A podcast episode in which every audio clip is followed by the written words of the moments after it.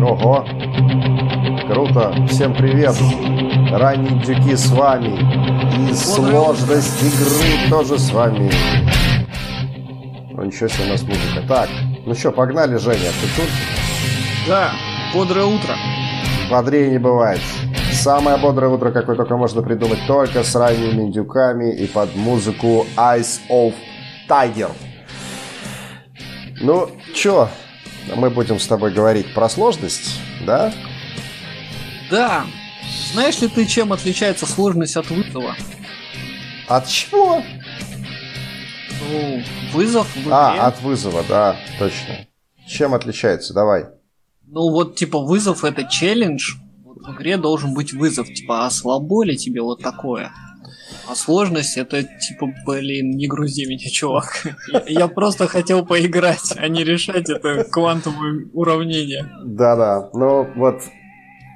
Э, все начинает... Сложность не всегда является вызовом. Слушай... Тебе просто говорят, эта дверь заперта. Подожди, наверное, наверное, сложность в какой-то степени это некое такое твое ощущение. Это Вообще, вот, на мой взгляд, сложность это то, что ты переживаешь в данный момент. Потому что для одного сложность может быть одна, для другого другая. Проснуться поэтому, утром. Поэтому, да, вот кому-то сложно проснуться в 7 утра и начать, блядь, этот подкаст. А кому-то сложно, э, знаешь, я не знаю, там, не знаю, в туалет сходить. Вышел из дома, Вышел из дома, achievement complete, да. Вот, поэтому Сложность это про ощущения, а вызов это про мотивацию. То есть... Согласен. Ну, ну, потому что как бы ты чувствуешь сложность, и у тебя появляется мотивация, либо не появляется. Ну, тут уже как бы зависит от, на мой взгляд. Вот. Значит, а мы говорим вообще о сложности в целом, или о сложности игр, или о сложности разработки. Я я с утра только проснулся, а мне уже Сложность игры. Э, речь вот о чем, что угу. когда начинающий геймдизайнер так. создает игру, он считает, что чтобы игра была интересной, ее нужно сделать непременно сложной, чтобы там вот прям зубами надо было грызть землю, угу. это убегать изо всех сил, и тебя убивают на совсем. Ну вот, вот прям только хардкор. Вот, но более опытный геймдизайнер, например, он знает, что сложность должна быть как можно ниже. Вот. Но, но при этом в игре должен быть вызов, потому что если в игре вообще будет ничего, угу. человек скажет, а в чем здесь задача для меня? Я что здесь должен решать? Вот. И, и, и, наконец, с третьей стороны, у нас главная задача геймдизайна это обеспечить поток пропорциональность навыка со сложностью. Вот тут возникает сразу вопрос, а, собственно, как сделать эту э, сложность э, адекватной для широкого э, круга людей. То есть, э, ну, я иногда играю... В... Вообще, ты знаешь, я когда играю в любую игру, я ставлю себе сразу со старта максимальную сложность. Я просто упоротый в этом плане по жизни, и поэтому предпочитаю играть просто сразу по хардкору. При том, что я не считаю всяким прям хардкорным игроком. Но мне нравится вот это ощущение, что ты сразу ставишь максимум, и ты понимаешь, что если ты будешь сливать через пол игры, ты думаешь, ну ладно, в принципе, я сейчас переключусь буквально на шажок пониже, и все, мне станет просто. Ну, то есть норм вообще уже становится как изи после этого. Но, но, почему я это сказал? Потому что разные разная сложность, а, а, а, вот это даже максимальная сложность для игрока, она разная в том числе относительно игрока. Где-то мне просто, а где-то я просто пипец ничего не могу сделать. Вот. Более того, э, ситуация усложняется тем, что один и тот же игрок в разной ситуации, у него разное количество внимания, там, собранности. И если сидя спокойно дома в кресле, он может решать сложную задачу, ну там штурмовать замок, угу. то бегом на работе, вися на поручне э, транспорте, он не может решать сложную задачу. Максимум, что я могу, это вот три в ряд собрать. Ну, слушай, это просто, это ж ты такой, понимаешь? А есть, наверное, кто-то, кто чуть ли не кланы в бой ведет прямо вися на, это, Согласен, на поручни транспорта. Да, и вот Я, как... к сожалению, только про себя. Да. Вот. И, собственно говоря, э, это невозможная задача, так как людей, градиент людей очень широкий. Если мы делали каждую игру просто для одного какого-то мифического человека, было бы, конечно, проще. Мы могли просто запилить э, сложность игры под конкретного человека, и он был бы вечно счастлив. Вот. А так появляется куча недовольных, которые пишут потом отзывы или кричат в микрофон «Это слишком сложно! Почему так сложно?» Вот. Вот как-то так мы начали. Здесь мы уходим на кривую сложности. На кривую, да. А ее прямой не назовешь. Это же сложность, она должна повышаться с, с, да. с, с прогрессом. Да. И грамотный геймдизайнер, он вот эту кривизну да, вот, кстати, подбирает, да. чтобы она была с одной стороны комфортной, а с другой стороны не слишком, не слишком скучной. Ну, как комфортный? А, ну да, если она будет слишком, кри, кри, слишком крутая, то будет, конечно же, фрустрировать, что ты такой вообще... То есть, знаешь, мы будем загонять игрока в экзистенциальный кризис. Ты отстойник, ты ничего не можешь, ты, ты никто. А вот если она будет более пологая такая, то тогда, наоборот, игрок будет чувствовать скуку, это правда. Вообще, знаешь, люди так устроены, что им всегда нужен какой-то вызов в играх. Они, это правда. Они не хотят играть в игры медитативного плана. Ну, нет, хотят, конечно, но... Кстати, медитативные игры – это же тоже вызов своеобразный. То есть попробуй просиди я не знаю, полчаса в игру, в которой нужно э, там Волкин симулятор, не знаю, пройти через все кладбище. Ну, такое. Симулятор как камня. Или симулятор камня. Вот, кстати, недавно было отличное обсуждение в чатике же э, Манжет по поводу. Того, является ли симулятор камня игрой или нет. И э, вот, собственно, у меня мнение такое, что это тоже игра, просто там взаимодействие по-другому построено. Я понимаю, что это для многих звучит как шок-контент. Ну, там... Игра, там, не игра про камень. Ты только можешь лежать и смотреть, но там есть взаимодействие. Ну там есть... core game, конечно, нулевой, но там metagame крутая. Да подожди, нет, ну как, там core геймплей есть. Core геймплей смотреть и впитывать, блядь. Окружение. Ты же, в принципе, взаимодействуешь с окружением не только нажимая на кнопочку бежать вперед, а, прыгать, понимаешь, или стрелять. Соглашусь. Ты поворачиваешь камеру, у тебя есть грубо говоря, орган управления. Ты вот поворачиваешь и смотришь, а смотришь это обратная связь. Здесь есть все признаки игры, так или иначе. Ну, понятно, что там, конечно, там есть, там есть даже вызов, куда тебе посмотреть, блядь. В какую сторону? Понимаешь? А где-то глаз ты отводишь, потому что там сложно. Ты смотришь, и тебе сложно. Ну ладно, это это Мне, мне кажется, ты сейчас занимаешься проецированием. Вот тебе реально сейчас сложно смотреть. Да, где-то есть, вот мне кажется, что игра про камень. Такая злоба у тебя в голосе прорезалась. Немножко есть такое. Да. Господи, что, чем я в это втянулся? Ну ладно. Дальше поехали. Значит, вот, э, кстати... Ну, я... это всего лишь раз в неделю, Сергей. Ладно, я терплю, Жень, терплю. Слушай, и вот, кстати, а, раньше я думал, что сложность, э, вот эта кривая сложность, она делается просто постоянно, непрерывно увеличивающейся в играх. И свои первые игры я делал ровно по такому принципу. Надо просто буквально каждые, там, я не знаю, 5 секунд увеличивать, не знаю, скорость движения врагов, там, э, как бы fire rate этих противников и так далее. И вот она сложность. И знаешь что? Все плохо, потому что... Передышек нету. Нет передышек, да. Игроку надо отдыхать иногда, даже в сложной игре. Так. Та самая пила сложности. Пила, да, вот она такая... Она, конечно, которую нам да. так много рассказывали в матч 3. Ну, ну, не только в матч 3, пила присутствует практически во всех играх. А, самое интересное, что вот эти вот плато, на которые выходит игрок после того, как преодолевает челлендж, они реализованы бывают очень разными способами. Это зависит и от жанра, это зависит и от, опять же, выбранного геймдизайнером способа, как это плато реализовать. Значит, в одних играх плато делается там, например, с помощью э, мест безопасных на уровне, где ты можешь постоять и подумать, и построить стратегию для движения, для дальнейшего движения по уровню. Ну, там вот какой-то платформер, где есть платформа, где враги не взаимодействуют с тобой, которая не разрушается, вот она где-то там стоит в уголочке, ты стоишь на ней и думаешь, ну, блин, только что я прошел через, не знаю, там 15 пил, там уклонился от 120 пуль, там успел пробежаться по 30 платформам разрушаемым, ну все, можно выдохнуть.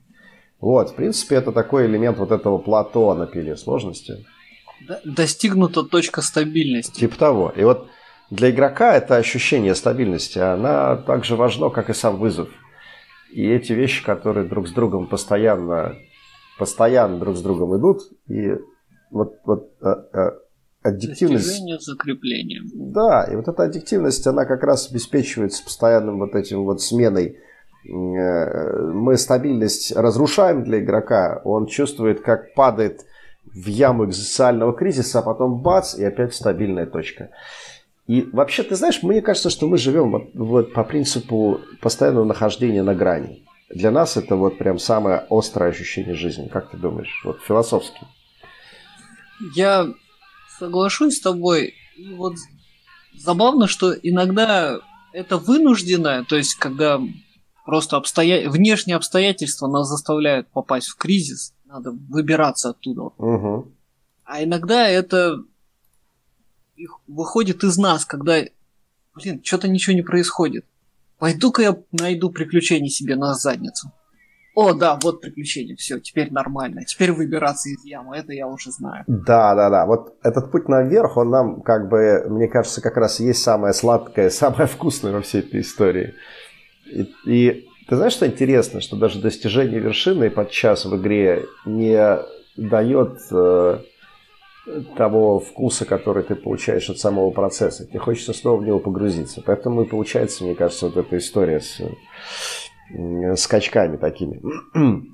Ну, это вообще, кстати, ты знаешь, это связано с кривой обучения человека, в принципе. То есть э, мы же получаем э, биохимическую награду за каждое преодоление, фактически. Подкрепление. Да, конечно. Природа позаботилась об этом. Это наше самое сильное оружие. У нас нет больших когтей, гигантских зубов, там, огромной силы.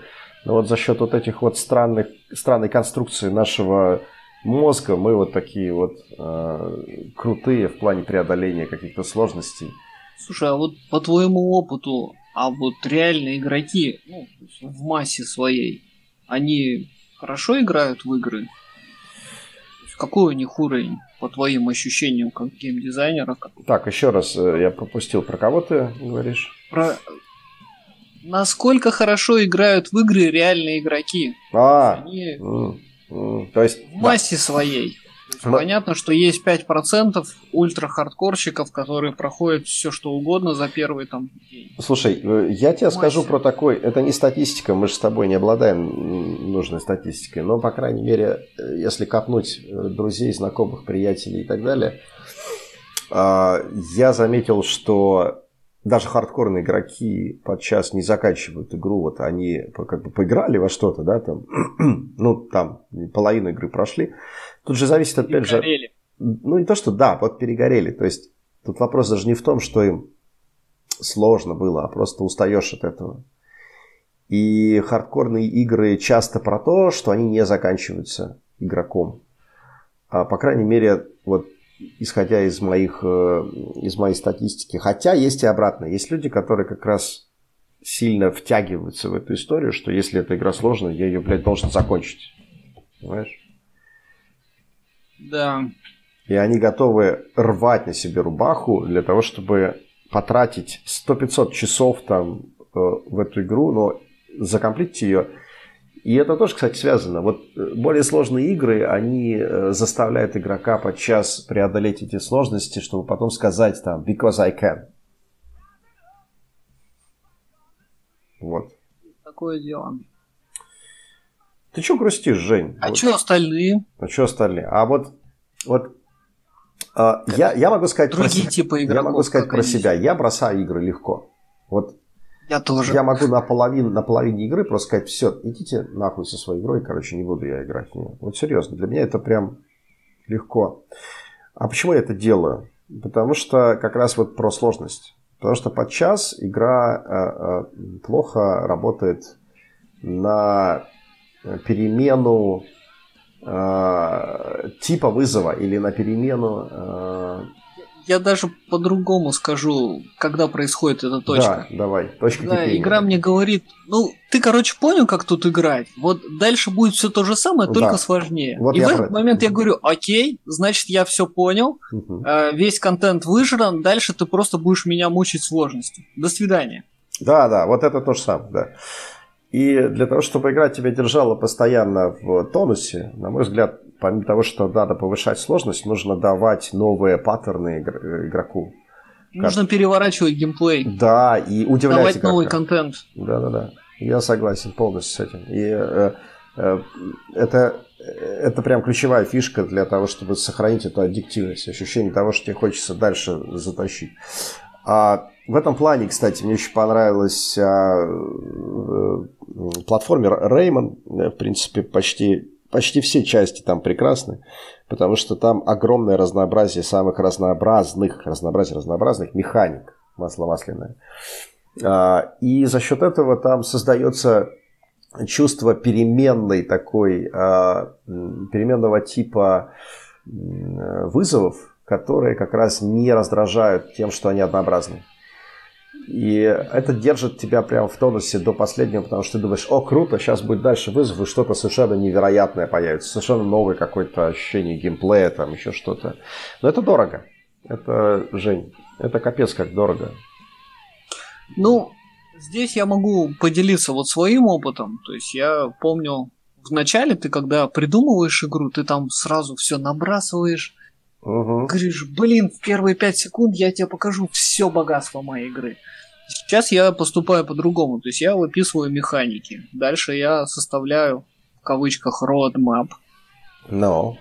По всем уровням. И я говорю, что вот на пятом уровне введена эта механика, на десятом такая механика, пятнадцатый, двадцатый, тридцатый, всего 40 No. Я ну, то есть я сначала рисую структуру игры по вот этим вот вводу новых механик, вводу нового контента, и только после этого я начинаю писать, делать первый уровень, когда я там э, у меня на каждый уровень уже есть план, и мне написано, какие механики у тебя на руках на этом uh-huh. уровне есть, э, что ты можешь использовать. И тогда у меня, ну, есть некий вызов, в плане того, что не все механики из игры я могу использовать. Что я могу лучше сделать из того, что у меня сейчас есть на руках? Вот. И тогда у меня получается немного более веселые уровни, чем по сравнению с тем, когда я делаю каждый уровень, и мне все время надо себя отдергивать. Не-не-не, вот это я на следующий уровень оставлю, а вот это, вот это, блин, что-то скучно. Давай я из поздних уровней вот сюда перетащу. То есть ну, вот постоянно вот этот недостаток на поздних уровнях новых механик. Да, да, да. Это, кстати, связано. Э, я, я уже говорил э, с ребятами, вот с индиками про такую тему, что часто игру надо начинать делать вовсе не сначала. С конца. Да, да, да, да, да. Почему? Потому что разочарование в конце бывает куда хуже, чем разочарование в начале ты втягиваешься, а потом тебя хлобысь, значит, э, короче, по лицу. Типа, чувак, сорян, у нас больше ничего нет, мы тебя бросаем. Это, кстати, вот этим страдает большинство инди-игр, Жень. Вот почему? Потому что инди-разработчику еще, в отличие от большой компании, еще больше не хватает времени на то, чтобы красиво закончить игру. И он просто концовку сливает. Вот как ты говорил, типа, ну ты понял, как тут все будет дальше, и иди, иди короче, гуляй, мальчик. Дальше будет рутина. Да, и вот эта рутина Согласен. это худшее, что может быть в игре. Поэтому, ребят, если вы делаете игру, э, начните с конца и сначала, в принципе, да. Ладно, середину можно там прожать, но вот главное, чтобы вот это вот было ощущение, что ты когда приближаешься к концу, думаешь, вау, да ладно, не может быть, что ж там вообще должно быть в конце, там просто разрыв мозга. Вот, поэтому вот... Э, Мне кажется, такое... вот это отличает более опытного геймдизайнера от новичка, тем, что новичок всегда игру видит только вот, вот эту последнюю главу, где все самое крутое. Угу, угу. Причем он не может это разглядеть в подробностях, он говорит, там будут да. здоровенные роботы-убийцы, И там будет еще лев, который стреляет э, лазером из глаз. Все, дальше ничего не помнил. Это уже пусть дальше программисты сами придумывают. Я, я как бы вам уже задал тему. Креатив случился, парни дальше сами. Да. Вот это вот последняя глава, и у него просто тупо не хватает запала на то, чтобы сформировать вот этот вот э, самый крутой момент в игре, угу. а после этого спуститься и придумать э, хорошее начало для игры. Вот это вот вступление, где надо не вспугнуть игрока, надо ему красиво отдаться, надо очень медленно и постепенно ввести механики, чтобы он обучался, и, и это обучение прошло достаточно легко, чтобы он вошел. Угу. Подстелить. Ну, это да. Особенно если это... Вообще, кстати, э, подготовка к э, челленджу э, во время игры, вот эта подстилка в начале, она очень-очень полезна. Подвод. Подвод, да-да-да. И она реализована бывает очень по-разному. Я вот сейчас вспомнил, что в Мегамене там э, боссы, часто предвестие перед боссом был какая-то такая, какой-то намек, э, когда ты мог видеть э, либо часть босса э, или какой-то его образ в каком-нибудь там, какой-то картинке фоновой, еще что-то. Или ты встречал какой-то там, не знаю, противников, которые стреляли патронами, которых там использовал босс. Ты как бы потихонечку учился перед тем, как ты столкнешься с новым вызовом. Это очень такая хорошая экспозиция такая к боссу. Вот, это подводка, Со... да. Подводка нужна. Согласен, здесь хочу поделиться секретом. Да. Немножко не про игры, но и графикация. Это вот как, какие, как делать подарки на Новый год. Ты должен взять подарок, обернуть его в коробку и эту коробку поставить под елку. угу. подарок под елкой стоит ну, там несколько недель, и его люди, ну там ребенок его видит, и он живет предчувствием подарка. Вот. И на самом деле вот это предчувствие подарка, оно даже дороже, ну, оно лучше, чем сам подарок. Угу. Вот это предчувствие, разворачивание, а фиг с ним, что там внутри, но вот, вот само, э, само проживание в предчувствии того, что будет подарок, оно прекрасно. Да, и тут главное не испортить этот подарок, когда ты открываешь коробку, а там какая-то хуйня лежит. Ну, ну come on, ну за что такое? И вот, кстати, про так. боссов. Вот про boss fight ы. Это же одна из самых распространенных таких, таких вот вызовов в играх, э, в, экшен, в экшенах разных. Мы, кстати, по продаваемой механике, когда будем говорить все-таки, вот поговорим об этом. Там вот эта тема с shooting ом и с экшеном, она всегда гораздо привлекательнее, чем все остальные механики. Ладно, неважно. Так вот, босс-файты. И вот когда ты встречаешься с боссом, которого ты так ждал, ты вот зашел туда, вот он этот босс, ты на арене, все хорошо. И вдруг ты понимаешь, что босс там, я не знаю, испускает из себя пульки кругом. И все. Или какой-нибудь там, ну то есть... Это все. Он, да, это что? И ты его убиваешь в течение, я не знаю, там первых трех минут. И вот, вот это, кстати, к вопросу о сложности, Жень. То есть иногда под конец, когда ты преодолел большое количество врагов перед самым, перед самым боссом, нужно прям загнуть эту кривую сложности в потолок. Вот вот в этот момент игрок должен упереться в стену с размаху, думая, что он очень хорошо как бы начал. А, потому что это создает для него такое ощущение, да ладно, я сейчас только что резал столько мобов, и тут, да, да ну что, надо, надо прям ну, поднажать. И там первый, второй, третий слив, ну а ты уже ощущаешь, что вот, игра с тобой общается уже на языке кулака, это нормально прям. Позвольте я спросить, вот у тебя, как у геймдизайнера, какая задача вызывает больше сложностей? Загнуть кривую сложности вверх или сделать кривую сложности ниже, чем она сейчас? Вот что сложнее для тебя? А, ты знаешь, понизить сложность для меня проще. Определенно сложно, проще. Почему? Потому что как раз когда мы загибаем кривую сложности в какой-то момент вверх, то есть, есть опасность, что мы перегнем. И это гораздо хуже, чем опасность того, что мы дадим игроку поскучать какое-то время игрок скучает дольше, чем бросает игру, потому что игра его бесит. Вот, ну, мне кажется так. Но, может быть, это связано скорее с моими ощущениями. Мы же все равно, когда делаем игру, не можем заглянуть в коробку. Ну, конечно, мозговую. у каждого свой стиль. Да, да, да. Но лично я понимаю, что э, для меня край, когда я бросаю игру из-за сложности, это вот это ощущение, что ну да ладно, пацаны, я не могу тратить время на постоянное переигрывание вот этого места. Не надо, нет, все, устал я, ухожу. Вот. Нет, не из подкаста я не ухожу пока. Не дождетесь. Я... 7 утра, каждый вторник, парни, ждите, Сергей будет возвращаться. Да, это про... это, это все, это, это В новой версии вы узнаете, почему он так тяжело уставал. Господи.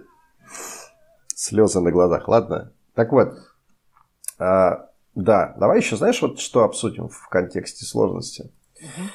Давай-ка обсудим такую вещь, как а, а, есть, не, есть ли жанры, в которых вот сложность может поломать э, игру или нет? Ну, то есть вот я считаю, что, например, хотя нет, наверное, это не совсем правильно. Вот я, мы вчера обсуждали буквально э, за чашкой пива такую интересную тему, что есть люди, которым нравятся платформеры, в которых есть история, и если есть в платформере история, вообще, в принципе, в игре история, то нужно сложность искусственно понижать ради истории, потому что если сложность сильно загнута, а ты пытаешься здесь же и рассказывать какой-то глубокий нарратив, то происходит разрыв, э, потому что есть два параллельных потока. Есть поток вот этот погружения в историю и поток э, геймплея. И, может быть, поток геймплея у тебя нормальный, но поток погружения в историю у тебя просто ломается, крашится и все. Очень точное замечание, на самом деле. Ну, вот я как раз из тех людей, которые любят историю, и я, и когда играю в какой-нибудь там платформер про историю в духе там Ори, даже если там не очень хорошая история, неважно, а, и тут меня заставляют какой-то кусок уровня пройти там 150 раз, потому что там, сука, сложно. А теперь отложи книжку. Да, да, ты понимаешь?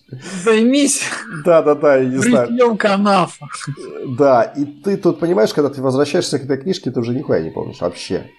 То есть о чем там было, кто ты, что ты так, тут о чем эти канавы? А, блядь, книжка. Да, да, да. Вот оно все так. И, и как тут вообще э, с этим разобраться? Я, ну, как? Вот я и говорю, что когда ты делаешь игру про историю, пожалуйста, делай игру про историю. Дай возможность игроку проходить э, э, участки все-таки проще, преодолевать легче, потому что он должен находиться в потоке не только вот геймплейном, но и вот в этом потоке истории. Иначе он просто забудет, зачем он здесь. Я бы по-другому еще сказал. Mm. Вот у нас есть там 8 основных типов удовольствия, и нужно... Это ты про Лебланка, который? Да, угу. на, нужно не забывать, а, собственно, про что у нас игра. То есть она сфокусирована на каком-то одном типе удовольствия. То есть в случае, если игра сфокусирована на истории, ну блин, не ломайте историю. Угу, угу. Вы, вы можете что-то еще подмешивать, но не убирайте фокус с основного. То, вот. ради чего угу. люди пришли. Угу. То есть нельзя говорить, знаете, парни, э, вы пришли на званый ужин, но сегодня мы будем не знаю, решать квантовые уравнения. Отложи, отложите ваш аппетит на три часа позднее, как бы. Сейчас займемся математикой. А, слушай, это идея. Надо будет как-нибудь такое устроить. Ну да, это же, это вот, вот это жестоко. Это прям вот. Это прям облом. То Конечно. есть у людей сформировалось какое-то ожидание, и угу. такие, так, все, будет ужин. Вот, что мы там выберем, э, что будем пить, есть, какой десерт. Математика. Твою мать, да. Вот. Э, и вот, друзья мои, как раз у нас подкаст подходит э, к завершению. Наконец-то мы можем э, допить наш кофе и отправиться на работу, фигачить фри-то-плей. Да, Жень? Что делать? Да, Жизнь доить китов. Да, индики, которые делают. Вот. И вот правильно Женя сказал, это очень хорошая завершающая история про то, что во многом сложность это прям про ожидание. И это самое главное, что ожидание должно соответствовать, точнее, результат должен соответствовать ожиданию. Э, это прям вот, вот мне кажется, эта фраза говорит вообще обо всем, когда вот про сложность говорят. Она должна быть такой красной линией, которая проходит через вашу игру. И тогда игроку будет хорошо, и тогда он будет счастлив, и тогда он будет чувствовать и вызовы, Что и ощущение удовлетворения да, от преодоления, и так далее, и так далее. Вот. С вами, собственно, были два ранних индюка, которые умудряются еще как-то писать подкаст, аж целый четвертый выпуск.